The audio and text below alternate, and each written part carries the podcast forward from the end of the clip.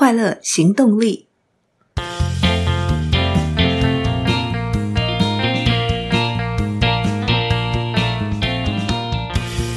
Hello，欢迎收听《快乐行动力》，这是一个学习快乐、行动快乐的 Podcast。我是向日葵。昨天，向日葵在 Apple Podcast 收到一则五星评论，看起来是来自一位于小姐。我觉得很开心，也很感动，在这里分享给大家。他写的主题是未来预演。谢谢您对未来预演一书可以做出这么精简的摘要，深入浅出，对于初次阅读这本书的读者提供了很大的帮助。对于你会挑选此书来进行分享，感觉惊艳。我是因为在搜寻这本书的相关心得，才找到你的 Podcast。看到你其他的相关书籍的分享，深得我心。谢谢你，还有谢谢此书结起的缘分。在这里，向日葵也要感谢于小姐的五星评论与留言。很高兴自己的分享能够对您阅读这本书带来帮助。未来预演对我来说也是非常重要的一本书。这本书很直接，也很清楚地点醒了我，不可能用过去的自己。换一个新的未来，而未来的自己可以从现在开始创造。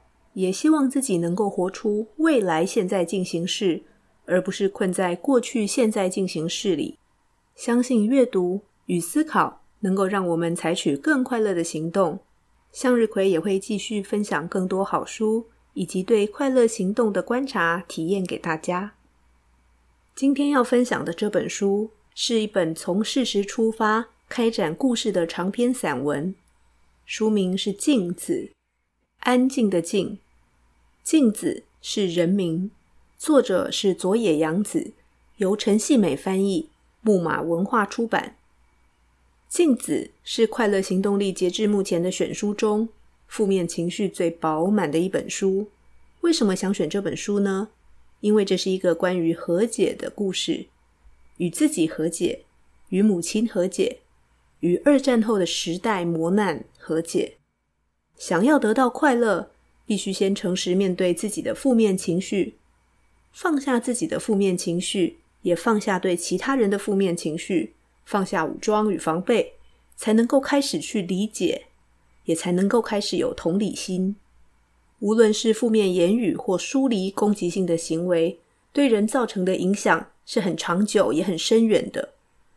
越亲近的人越是这样。书名《静子》是佐野洋子的母亲的名字。说到佐野洋子，我想很多人对她的认识来自于绘本《活了一百万次的猫》，又或者是佐藤健井上真央的日剧。要是说了一百万次就好了。这出戏的剧名的灵感，以及主角拿的绘本，就是这本《活了一百万次的猫》。如果读过《活了一百万次的猫》，会知道这本绘本超级催泪。爱过的、没爱过的、失去过的大人，或开始懂爱的孩子，基本上都会秒哭。究竟是什么样的人、什么样的经历、什么样的灵魂，画得出、写得出这样的故事？佐野洋子在《镜子》这本书当中，很犀利的去写出自己对于妈妈的憎恨。他讨厌妈妈爱慕虚荣。讨厌妈妈在爸爸过世以后买醉找情夫，他讨厌妈妈从四岁就很冷酷的甩掉他的手，很痛恨妈妈因为自己煮马铃薯煮焦了就对他又打又踹。日本作家明治大学教授新井一二三在推荐文里写着：“镜子是打开了日本文学界潘朵拉箱子的一本书。”在佐野洋子于二零零八年出版《镜子》以后的几年，接连几位日本精神科医生、心理医生与作家都写出了对母亲的负面情绪与母亲带来的负面影响。普世认同的价值一向是母爱非常伟大，但世界上的各个角落，有些得不到母爱的孩子，心里少了大家以为很理所当然的温暖，但是整个社会的氛围。很难以同理他们的心情，于是他们必须选择压抑心里的恨。杨子一直到母亲失智以后，才觉得妈妈可爱，才把整个累积的情绪写成《镜子》这本书。面对了自己常年的负面情绪与母女关系，同时召唤出日本社会里压抑许久、被他疗愈的人们。但是杨子对妈妈的体会与情绪不止于憎恨。如果只有恨，向日葵也不会选择这本书来分享。分享比较文学故事性质的书的时候，向日葵很在意一个重点是，不要剥夺听众朋友们享受阅读的乐趣。所以我不会谈到很多精彩细节的描述，大家也不会因为收听节目去找书来读的时候，就觉得雷都被向日葵曝光了。请放心，因为父母相爱而诞生的孩子，为什么没有得到妈妈温柔的爱，就要从杨子的母亲静子的经历说起。一九二三年的时候，静子九岁，就遇到了关东大地震。这场七点九级的地震，这场世纪大灾难，让繁华的东京与横滨变成一片废墟。从小就经历了这样的灾难，静子很早就明白，美好可能在一夕间消失，人性可以多么无私去帮助别人，又能够多么自私而丑陋，只求自己能够活下来。失去一切是什么感觉？整个社会被掏空，又是什么感觉？成年后的静子与先生佐野利一是恋爱结婚的，但当时先生突然被外派到中国，静子也跟着去。他们两人并没有举行婚礼。三十二岁的时候，他与先生带着五个孩子，在二战结束的北京生活。佐野洋子就是在北京出生的，是这个家里的长女，也是这个家里的第二个孩子。上面有一位哥哥，在北京的日子里，他第一次经历了弟弟的死亡，也就是静子的第三个孩子，在出生三十三天就夭折了。在杨子七岁的时候，他们从北京移居大连，又过了两年后，举家迁回了日本。日本战败，他们是被遣返的。战败了，什么都没了，父亲工作没了。战后的社会非常混乱，民主主义冲击着传统日本社会的价值观，对于传统的女性来说，更是很大的冲击。而且就在他们回到日本的那一年，静子的第四个儿子过世了。那一年，小弟才四岁。更令人不忍心的是，隔年，杨子的哥哥过世了，也就是静子的大儿子佐野久史。那年他十一岁，静子的七个孩子走了三个儿子，留下长女杨子、二儿子浩史以及他们的两个妹妹。人生的变化球还没有结束，在静子四十二岁的那一年，她的先生也过世了。那年杨子十九岁，最小的妹妹才七岁。当时杨子正在准备重考大学。前一年，父亲希望他考艺大，也就是东京艺术大学，但是他没有录取。在那个年代，女生念大学很罕见，重考更是少之又少。父亲过世，来致意的人叫杨子不要去考大学了，去工作吧。爸爸是个地方公务员，孩子又多，不可能留下什么钱。但在葬礼结束后一星期，静子。就叫杨子回去东京准备考试。后来，杨子还是落榜了东京艺大，去念了武藏野美术大学的设计系，从此离开了家。杨子经历了婚姻，也独自去德国柏林造型大学学习石版画，生了一个儿子，也离婚了，又再次进入婚姻。这一次是与日本知名的诗人古川俊太郎，但婚姻只维持了六年。期间，他不断的创作图文绘本，获奖无数，也出版了散文，写了剧本，举办了第一次个展，一步一步成为世人所熟知的佐野洋子。那么，他的母亲静子呢？先生过世以后，在先生的朋友的关照下，镜子当上了势力母子宿舍的舍监，孩子们也一起住进了那里。除了在东京念书的杨子以外，杨子只是偶尔回去看看。会住在母子宿舍的，大多是还带着孩子的寡妇，或者是生了孩子但是男人却跑了的单亲家庭。镜子的工作就是陆续为他们找工作，让他们也能够独立。先生过世以后六年，镜子盖了自己的房子。对子女们来说，这笔钱究竟是怎么来的，完全是个谜。没有人知道，也没有人愿意问。人生的波折与磨难还没有结束。二十年后，在镜子七十七岁的时候，被儿媳妇赶出了自己的房子。她告诉三个女儿自己要去住养老院，被养子阻止了。镜子与养子住在一起将近两年。那时的杨子刚离婚，妹妹也常去杨子家探望妈妈。杨子始终觉得妹妹对母亲是爱，但她对母亲不是爱，而是义务，是责任。与妈妈合不来，杨子一直很自责。镜子开始有一些失智，三个女儿决定把镜子送进养老院。杨子找了很多养老院，最后带静子去看了两间。静子挑了一间高级的养老院，于是杨子开始筹钱，提出了存款与年金保险。这个时候，杨子清楚地意识到，他花钱把母亲抛弃了，用钱付出了爱的代价。可想而知，杨子的自责更深了。静子从八十岁开始失智，一直到九十三岁过世，走完他辛苦又坚强的一生。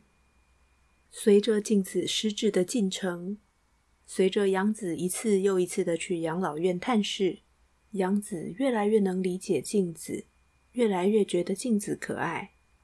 杨子会躺在养老院的床上，拍着镜子的被子，哄着镜子睡觉。完全失智的镜子也会拍着被子，哄杨子睡觉。就在这一天，就在这一刻，母女的对话让杨子。从折磨他将近五十年的自责当中被释放出来。那时，静子已经失智六年多了。大哥久矢的过世对静子打击太大。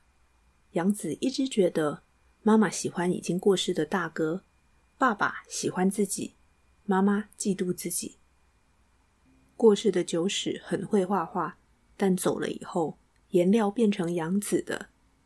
所以，养子十一岁画画得到县长奖。他认为，对静子来说，那应该是久矢的荣誉，不是养子的。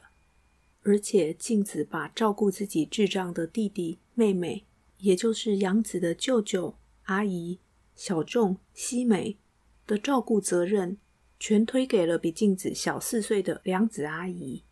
但随着母亲的失智，自己的婚姻触礁。成为了人母，第二次婚姻一样没有好的结果，又罹患了乳癌。杨子渐渐地理解妈妈的心情，能够同理，虽然嘴巴不承认，但是心里敬佩着妈妈的坚强。随着妈妈忘记了一切，他可以没有包袱的跟这个可爱的老人相处。在相处的过程里，他也学会了原谅自己，与自己和解。原谅了妈妈对他身体与心理的虐待，与妈妈和解。这本静子其实充满了爱。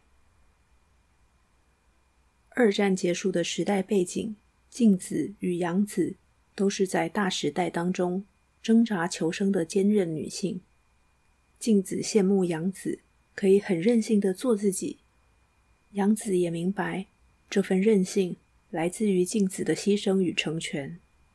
但静子不会说出口的是，她牺牲了什么去成全。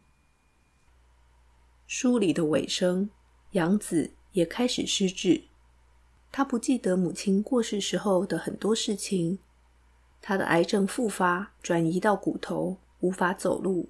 在他的印象里，他是站在医院病房的床头送走了静子，但也可能是坐在轮椅上。他也不记得自己究竟是怎么去火葬场的，很多事他都不记得了，只好问妹妹。杨子七十岁以后，每天都害怕自己健忘的越来越快，像母亲刚失智的时候一样。书的最后，他写：“妈，谢谢你，我立刻就来。”静子走了两年后，这本散文问世。静子走了四年后，杨子也过世了。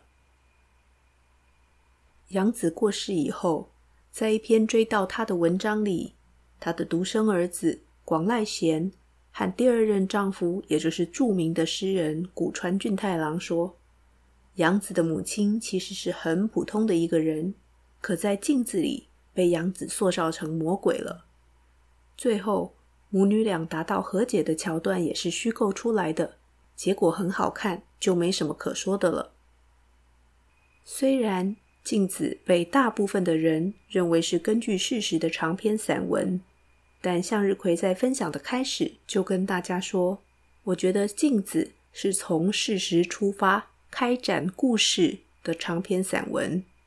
毕竟杨子是一位优秀的创作者，以深刻、丰富又动人的绘本创作闻名于世。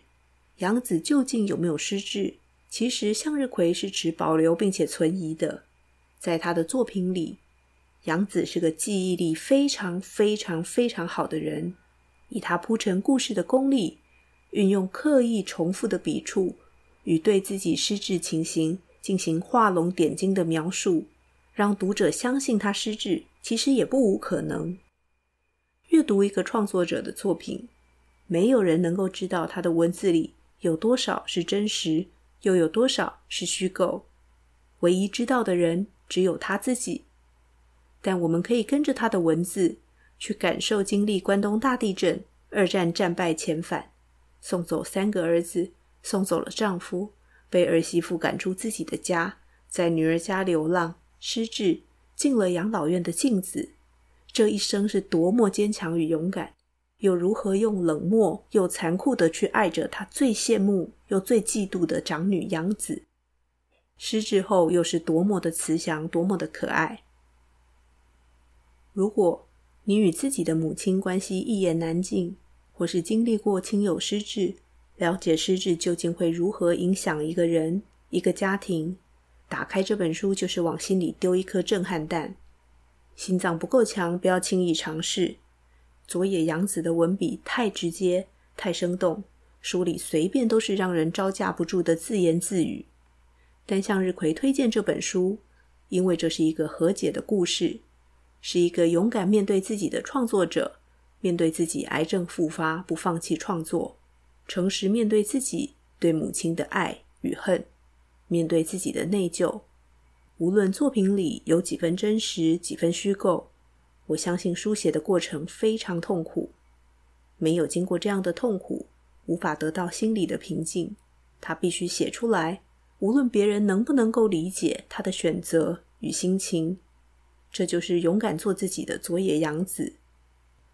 这本催泪指数很高的镜子，推荐给大家，跟着洋子一起勇敢一次。今天的分享就到这里喽。喜欢节目，欢迎到 Apple Podcast 留下五星好评与评论。任何建议或反馈，都欢迎到快乐行动力语音信箱留言。散文也有读后心得心智图，记得去快乐行动力脸书粉丝专页下载，记得订阅追踪，欢迎分享给朋友。追求快乐，立刻行动，祝你快乐，我们下次见喽，拜拜。